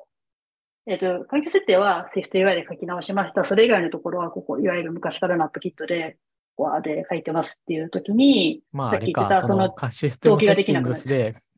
変えたものが、をどうはい。ビューに反映、システムセそうですッティングじゃないところに反映するかというのが、まあ、はい。難しく、そう非常に難しくなるっていうのと、うん。えっ、と、Apple が、だったらシステム環境設定ってないや、ユーザーデフォルトに変わる新しい設定の、なんか、デザインをする、しない、していない時点では、私は基本的な環境設定の設定項目っていうのは、ユーザーデフォルトにセットすべきだと思っているので、だいや、でも、アップストレージに、あの、ユーいや、ユーザーデフォルツはもう、いや、使っていくべきではないとは、おいや、いや、いや、いや、でも、アップストレージはな、ユーザーデフォルツ使ってるからな、結局、こそうそうそう、そうなんですよ。結局そこに入れてるのなに、そこが同期されてないんですよ。なんでアップル、アップストレージはユーザーデフォルツ使っちゃってるんだ？ユーザーデフォルト使うこと自体はいいと思うんですよ。別にそこ代替する必要ないですもん。いや、だってユーザーデフォルトがこう、にどんどん入っていくのはすごい使いにくいです。ユーザーデフォルトは、じゃなくて、あの、ユーザーデフォルトは入れられるものも限られてるしさ。まあまあ、どうせ知らずする以上は知らずできるもの。えっ、と、それでも、アプリケーションごとに勝手に JSON だなんだで持つよりかは、こういう統一した持ち方をしていて、それを OS 側がちゃんとしたところ、ちゃんとしたところっていうか、なんか統一的に管理するっていう方針の私はいいと思う。いや、あの、あれでしょ、通知が、あの、とか、そういうのが欲しいだけだから、あの、ユーザーデフォルツをみんをみんなのアプリケーションが使うとかは全然意味のあることではないさ。いや意味のあることだと思います独自のユーザー設定。ユーザーが設定、自分の使ってるアプリケーションの設定ファイルっていうのがどこに置いてあるかっていうのが期待できるんですよ。多分本当に素人の Mac ユーザーの人とかそこまで考えてないと思うんですけど、まあ、ある程度使ってたら、とえっ、と、ライブラリの中にプレファレンスがあって、そ、そこの中にそういうデフォルトっていうか、まあ、基本的な値が入ってて、それと別にアプリケーションサポートっていうのがあって、そのディレクトリの中にアプリケーションごとのディレクトリが切ってあって、その中に入ってるだろうってことが期そう、待できる。それがあって便利なことはたまにあるけど、まあ作る方としては、そこを直接触ってほしいとかは全く思わないわけだし、一般的にね。でもユーザーはそれを期待してバックアップをしたり、あとセッティングのあの、マシンごとのあの、異常じゃないや、なんて言うんでしたっけ？あの、前の Mac の設定を引き継ぎますかみたいな時とかに使ってると思うんですよ、Apple はそこにあるデータをボソって出すってことに。いや、あの、それはユーザーデフォルトじゃなくても、あの、バックアップ対象のやつはバックアップ取ってリストアしてくれるわけだから、それで、まあいいと思いますよ。別にこのユーザーデフォルトという形をそんな、は、はなくなっても全然問題ないものであるっていうのはあると思いますし、ユーザーデフォルトっていうのはもう結構設計的にも古いものだし、ファイルの個別の暗号化のことを考えると、実は、人が増えた、人が増えた、人が増えた、突然人が増えたよ。突然じゃないよ、結構。じゃないよずっと、ずっとどこで入ってやろうかと伺ってたんですけど。嘘、全然気づいてなかった俺。あ、ほんまや。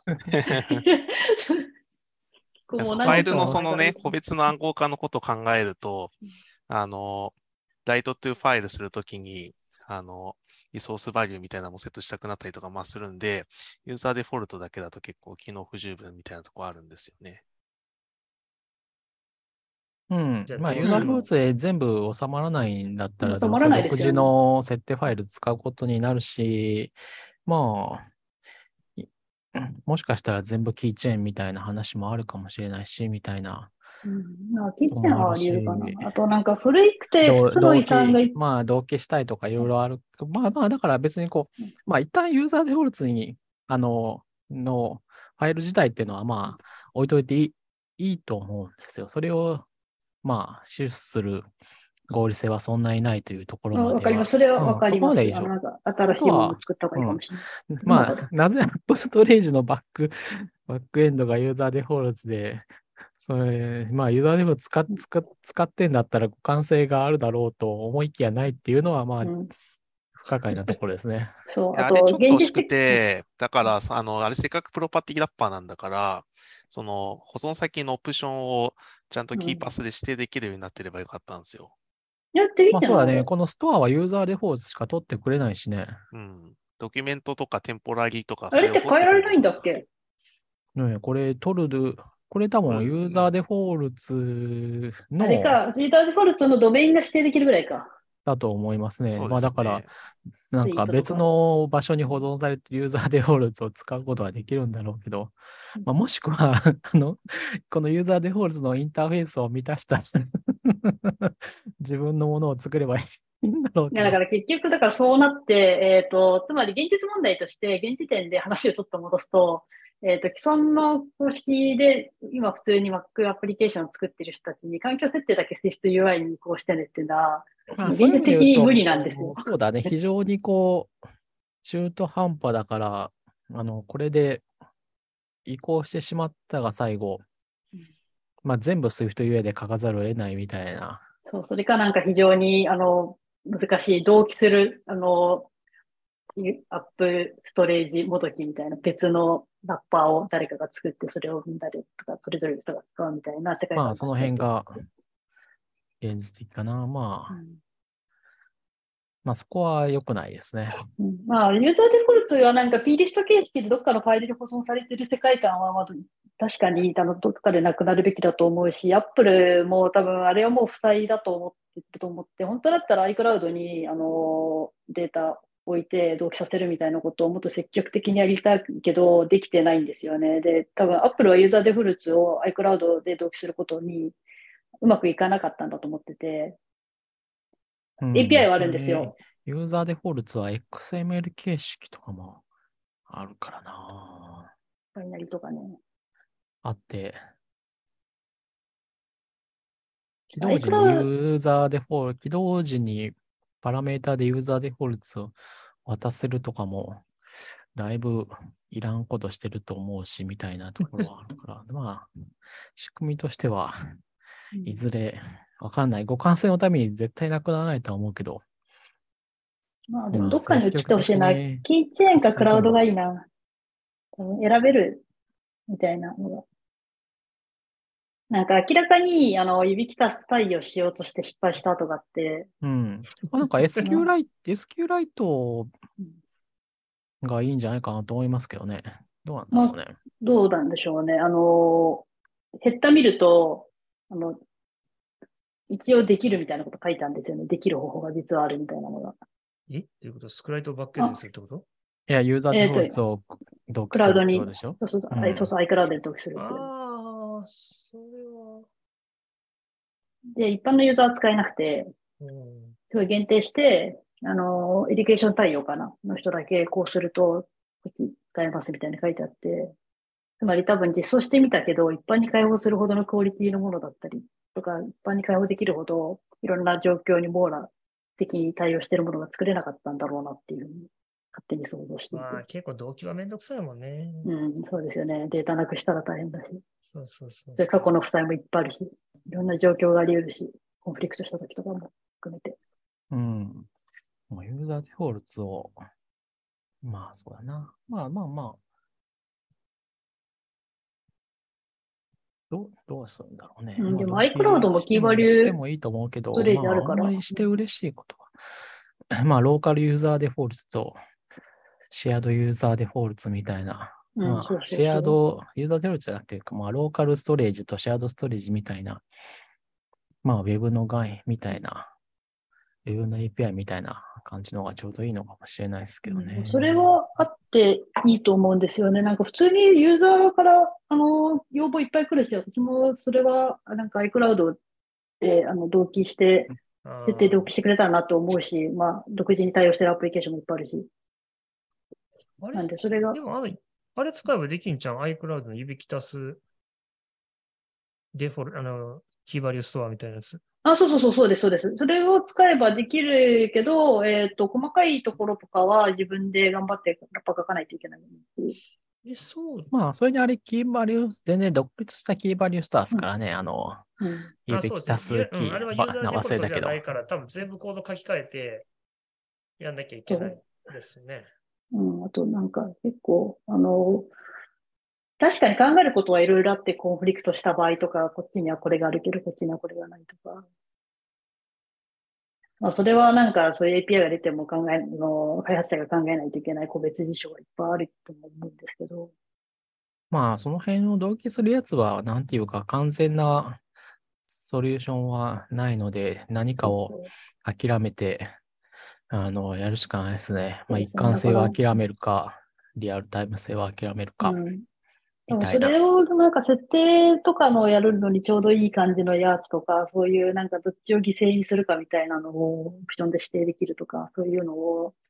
そういうなんかフレームワークが公式から出てると嬉しいなって気持ちはある。うんまあ、いずれ出てきそうな感じはあるけど、どうなんですかね。それか、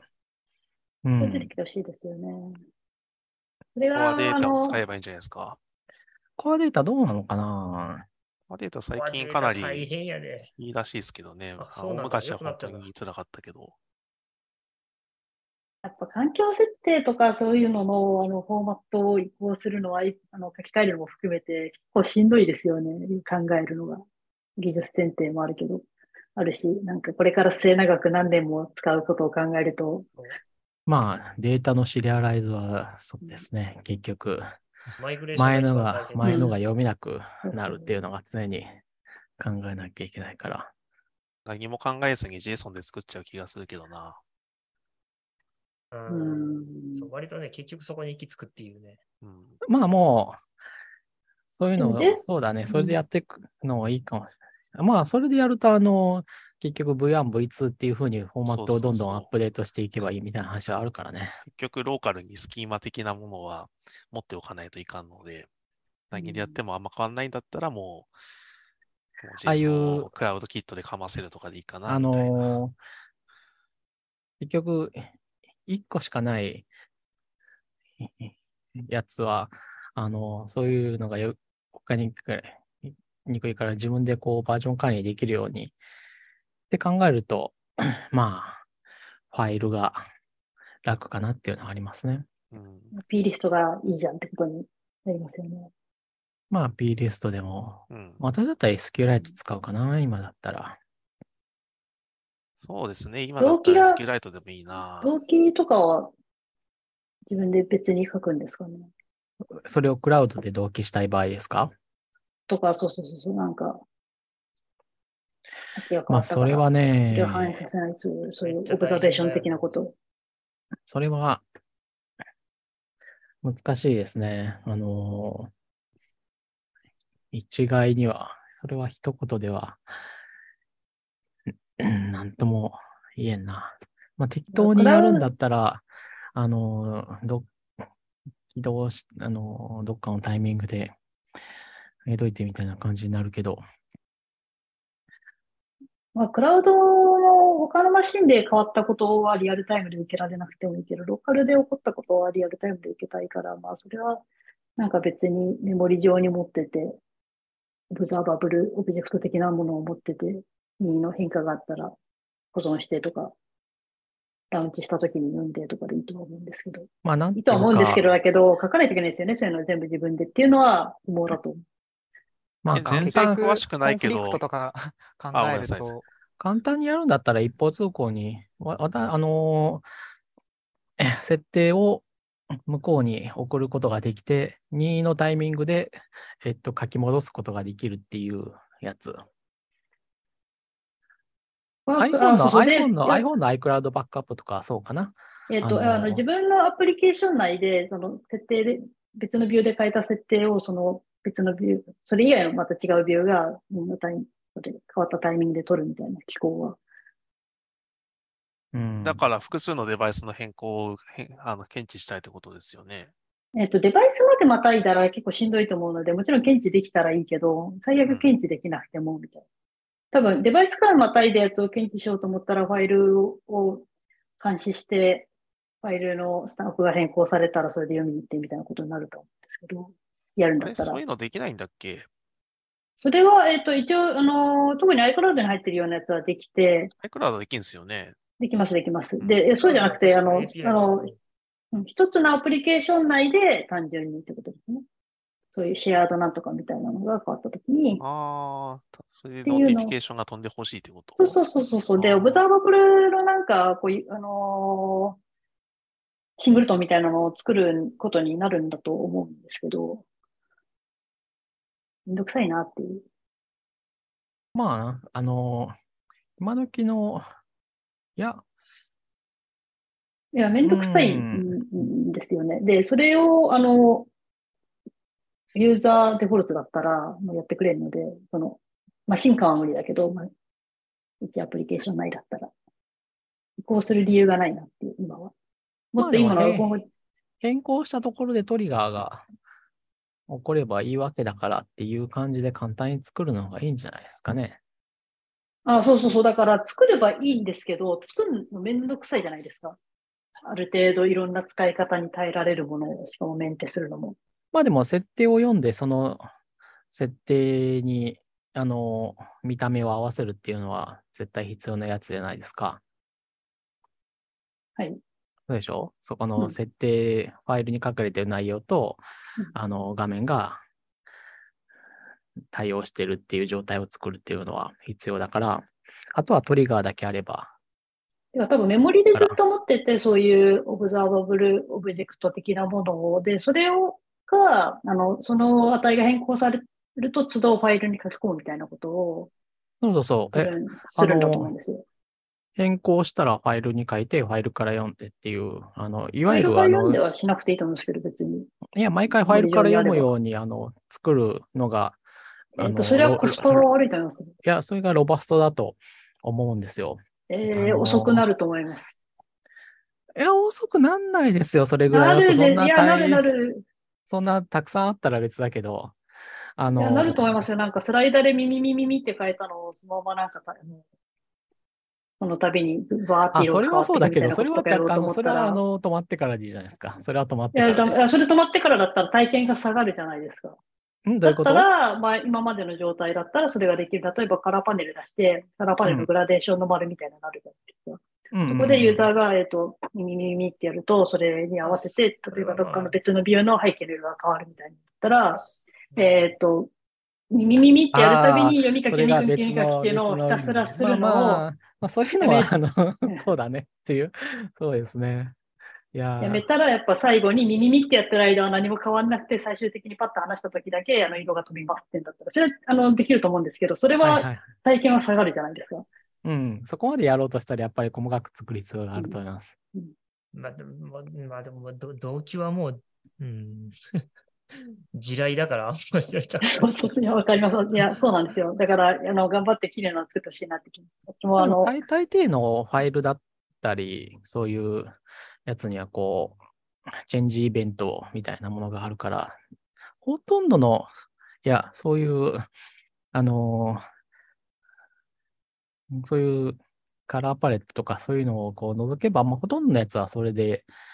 すっきり簡単に実装できるとは思うんですよね、そういうのがあれば。で、そうなった時にカラーパレットだけじゃ実装を変えるんですかっていう話になってきたりするので、まあ、それはそうです。それはもう特殊のそれが対応してる特殊のケアが必要なやつは変えるでいいと思いますけどね。そんなにこう、、そう。ほとんどの、いや、てか、いや、それよりも、あの、基本的に、あの、あのメモリ上で全部やって、ファイルに書き込むのは、なんかそういう、あの、ほとんどのケーススは、あロットみたいなことしたりすればいい。デデバンスかな？デバンスでいい気がしますけどね。チェックボックスのオンオフだったり、そうそうそう、チェックボックスのオンだったり、あのメニューを、ポップアップを選んだっていうタイミングでうん。書いて、他のところが読んで反映っていうので、問題ないから。いや、問題ないもう本当、それぐらいじゃないですか？本当にだから読みめちゃくちゃ連書きは連めちゃくちゃ連続的な値を。いや、なんかそんな論法と方法を取らなくて、単純にあのメモリ上にあるもののやり取りだけで UI 同士を集ませて、それと別に裏でファイルに書き込めばいいんだと思いますけどね。なんで一回ファイルに書いたものを読むっていうのを UI レベルの時にやんないといけないかがよくわからない。え、設定の話でしょ？あはい、そうです。うん。だから、それはファイルに書いたらいいいと思いますよ。だからあメモリに書いのといて、定期的にファイルに書き出すようなバッそれは、そうそうそうそうなるほど。それはそういやそうしたーいや、毎回やったらいいと思いますよ、これぐらいは。うん。と思うよい。や、だから、やってなったらさっきみたいなことが起こるから、基本的には、いや別に書き出すのなんて裏で書けばいいだけじゃないですか。なんで一回書いて、読んで UI に反映させてっていうことをしない。それは並行してやればあいや、よくて一回ずつ、やった方が絶対シンプルになりますよ。あの、こっちと、いやあシンプルにましたことで体験が下がったり、あの、するのであったら、そこは複雑にした方がいいと思います。いや、その例だったら、あの、その、カラーパレットを変更するやつ以外は体験は変わらないわけですから。で他のスライダーとかでも、カラーパレット、今はカラーパレット例に出したけど、いやそういうスライダーかもしれないし、連続的な何かをボタンを押しっぱなしにめめちゃくちゃあそういう、あの、まそういうまマウスの、マウスの動きみたいなやつを複数の画面で同期しなければいけない。っていう場面はそれなりにあると思います。いや、そんなないと思うんですよね。そんなないっていうのが私の、特に設定画面で言うと、いや、設定画面でさすがに、あの、それが便利なところは、例えば、あの、マウスの速さ、キーボードの、えっと、リピートの速さとかはスライダーだし、あの、音量もスライダーだけど、この辺のスライダーは止まってからの反映で全く体験は問題ないですね。このスライダーの動きをスケールとすべてすべて同期しなきゃいけないことはないし、ビューのスケール、文字の大きさとかのやつかな、アクセシビリティそういうの。の、そうですね。で、それはリアルタイムの方がいいんじゃないですか？うん、とかってなると、うんえっ、と、でもそれも結局それは対応しないといけないわけじゃないですか。で、そのため、その時だけ別に、いや、わかりますよ。あれですよ、あの、ファイルに書いてからの速さで絶対間に合うと思うから、同じやり方で大丈夫だと思います。間に合わない気がしますけどね。よっぽど、間に合わないと思いますファイルがでかくなければ、全然、あ全然なんつうか、大丈夫だと思いえ。あんまり環境設こう、定量 的な話じゃないから、お互い成功線をたどるだけいや、だと思いや、ってますけど、いや、私前ファイルにあの書いてから読むのやってて、全然いけるだけ言って、いうん。うん。まあ僕も基本的にこれまで作ったアプリではそういうやり方をしていて、あんまりこう、あの、パフォーマンスに影響がある場面に出くわしたことはないんですけど、まあなんかあるんでしょうね。だからえっと例えば設定画面の中では、オンメモリーで処理しておいて、なんかその設定画面を閉じた後は、ファイルから読み出すとかにすればいいんじゃないかなえっと、iOS だと、設定用のビューが開いているときに、設定先のビューも同時に開いているってことがあまりないので、そういうのがあんま顕在化しないんだと思うんですよ。でも最近の、まああんまりだから iPad とかもマルチウィンドウ対応してて、基本的に single source of truth にのっとって、あの、大元のステートからイベントを伝播するようにしているので、同じような作りだと思いますけどね。ファイル、色変えたりとかを一回、毎回ファイルに保存して読み出してっていうのは、結構体感で変わりますよ、前やった感じだと。まあ、色はね、めちゃくちゃ連続的だからあれだけど、まあ、あのーさすがにそりゃ、まあ、そういう、そう、Mac は多分そうなんでしょうね。そのうん設定画面を開きながら、あの、そういう色を変えたりして、他の画面に反映されるのに若干ラグがあるみたいなところが、すごい気になるっていうのはあるのかもしれない。で、色とか、まあ、色にこだわり必要なわけじゃないですけど、それ用になんかメモリでやる機構をつけるのであれば、他のものもそれでいいじゃん。ファイルの書き込みなんてバックグラウンドで後からゆっくりやればいいので、それが1秒ぐらいラグあっても何だったらいいわけで。まあ、一方通行ならいいと思うんですけどね。なんか僕ね、ね思うけど、それね、また OS の中身の実装の話とかもあるから、いやもしかすると iOS はその、なんていうの、ファイルにはすぐ書き込んでなくて、ずっとメモリで持ってるって可能性もある。あ、それはあるかもしれないね。それはありそだから、で、その Mac のベースの API がどうやってるか、裏がどうやってるかわかんないけど、その辺が結構効いてくるから、やっぱり計測なしでこれ以上議論しても、ただの感想を言い合うだけう。にそうそうそう。あそうそうユーザーデフォルトはメモリでやってますね。ファイルには、ファイルの実態はあるけど、あのアプリケーションが立ち上がってる間に、それデフォルトはもう起動起動するときに全部オンメモリになるんで、あのーユーザーデフォルトは起動してる、うん。ので、まあ結構、環境変数とかも渡ってきますもんね。そうだね。今日はもう恐ろしく Mac トークが盛り上がってたんですけど、あれですね、もう僕ちぼちぼち今日は終わりにしたくてですね、明日のこんな時間や。まあ、Mac だけの話を楽していれば、もうほぼ Mac の話で終わりましたけど、今回。しかった。何の話したかったんだっけ？あとは俺の、そうだ、俺の SwiftUI とメニューバーエキストラの話もしたかったけど、SwiftUI の体感がいいっての話もしたかったけど。あ、そうだ、そっちの話ね、ートやのな何がいい？あ、なんか最近、あの SwiftUI じゃない、あの SwiftPM でほとんどコード書いてて、あそれが体験がいいっていう。えっと、開発の、開発じゃないの、研究の、そうそうそう。研究のプログラムを、あ、うん Swift UI で、Swift じゃないいや、んだ。SwiftUI も使ってるけど、あの SwiftPM っていうか、全部 Swift で本来、前までは Python で書いてたよな。おーそれ Python を誰 Swift かに、にね。ま回したりしないの？もうしない。あ、しないんだ大丈夫、弊社の人なんてもうそもそもコード書ける人限られてるから、そういう人とは共有してないので、分野が違うから。出来上がった JSON とか CSV とかを成果物ですって言って渡して、あまあ、他の人に渡すみたいな考えると、まあ、どれだけこう Python が、と Swift の表現力に差があろうとも、あれですよね。やっぱりこう、そうそう。パパッと、パッと調べて出てこないとかっていうのがやっぱり、いや、もう難しいとこですよねうんいやいや、もう私そもそものあとはまあ、セットアップが大変か。そう、Swift でやるって言った瞬間に、セットアップもサポートとか考えた、考えられない。セットアップ大変だよね。Mac でも結構セットアップ大変だもん。いや、Swift ならいけるかな。どうなんだろう。X コードが問題だよね。いやまあ、X コードなくても動くけどさ。いや、でも、コードなかったら、その体スコードないとはいテスト動かせないですよ。X コードないとそうなの？テスト動かないんだ、あれ。コマンドラインないです。。そうなんだ。待ってお前らテストいいがテストフレームワークが入らないそ。っか、Linux とかだとなんて、すいません、時間ですね。お時間いや、違う。待って、世の中の半分は Windows だ。なんで Linux 大丈夫です。でテスト弊社なんて9割9分動くよ Windows ね。Linux でテスト動くじゃん。Mac は、あれはまた別ですよ。Mac は動かないん Linux だ。は Linux のやつはツールチェーンに XC テストが入ってるんですけど、うん。Mac は入ら入ってないんだ。Mac は OSS の ツールチェーンに入ってなくて、X コーよ。ドのやつにしか入ってないんですよ。入れてくれよ。それ Apple の都合だな。なんか、多分皮肉にもそもそもが言ってたのが逆に働いてて、私がいるの職場は9割9分の人が Windows だから一人で Mac で SwiftPM 使えるんです。うんうんうんうんいや、一 Windows で緒になんかしないといけないそういう人をがないから。動かせばいいんですよ。ダメだ。まあまあ、それでもいいですよね。Windows の場合はそれこそ Docker、いや、まあ Docker でいい ?Docker ダメかな。ないや、いけますよ、いけます、いけます。いや、いけるけど、Docker で動かす、Docker か WS、あの Linux を動かす方が楽じゃないの？そんなことはない一緒なんだからそこまでしたらま Python で Mac 買う方が早いと思うな。いや、でも Python 入れるにしても変わんないですよ、だ多分手間。その、Python を動かすのか Python で何かを作るのかによっては変わりますけど、なるほど。いやもう、ググっても出てけえへんやん、そういう人は。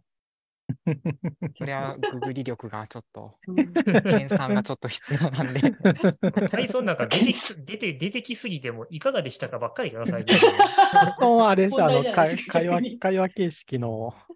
ああれが出てくるでしょ？会話形式がありますよね。なんか、あれしようともしろとけてたらですけど。ひたすらポチポチポチポチブロックしていくしかない。なんで会話なんで会話形式のサイトは SEO が強いっていうのかがすごい不思議なんですけどね。あれなんで強い？プローいっぱいしないといけないからかな。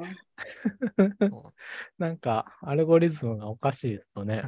あれが強いっていうのは。一個ずつの目標が短いから続きやすいってなると思いますよ。文章をドカッと渡されたり読む気しないけど、一セリフのそこに入ってるだけだったら読めるねああれは実、は、あの、普通に理解のしやすさっていうのが上がってるんですかね、もしかしたら。あの、ただなんかただ SEO 思って気がするんじゃ強ないですかね？続けて。よくわかんないってならないで。まあなん難しそうってならないで。そういう意味が、意味があるんだったらいいほら、と思ソンソンさんがしょうんんぼりしちゃってるから。で じゃあそういう話して、いや、今真面目に、じゃあ、あそう思い出した。そう、じゃあ帰るんやってたから。じゃあ帰る終わるんやっても今日は。そうそう。お前の話ソンソンさんが止まらへん。が無の顔してる。お前らの話が終わらへんから、お前ずっと待ってたへん。はい、じゃあ次回はよし、終わりのジングルを鳴らして、ジングルあったっけ？ないです。口でやるんです。ああれ？さんが。あの。あれね。高評価とチャンネル登録お願いします。確かに、確かにね。YouTube 化計画ションボッ。クスビローの書いてあるからみたいなやつですね。フリー素材をそろそろ引っ張ってくあるのがいいの、ですね。1 103に Mac 開発、アプリケーションを教えてもらうチャンネルっていうのをちょっとやりたいなと思っている。詳 細みんなは、テキストエディターになっちゃいますよ。詳細いやはい下いですよのリンクをクリックしてくださいって言って。テキストエディターの作り方をちょっと教わってみたいなと。いや、てか、テキストエディターじゃなくてもいいんだけど、とにかく Mac アプリの触りをももうバシッと一回教わ教わった方が早いんじゃないかと思って、まあせっかくだったら、そういうのを、う、ういうことでわからなくは10ないんですけどね。10カエル、カエル先生、カエル、カエル、教えてカエル先生とかどうですか？名前。いや、誰と言われたら誰でもいいけど。新しい名前出てきたな。ほら、またソンソンさんの顔が。ソンソンさんの顔あのさ、終わろうって言ってる。はい おしまいですね。でまた次回 次回続き佐藤さんが YouTube の 話とかするから。次回 YouTube 経過計画について話すということにしましょう。うん。はい。はい。はい。じゃあ今日はこの辺でお疲れ様でしたお。疲れ様でした。なさいお疲れ様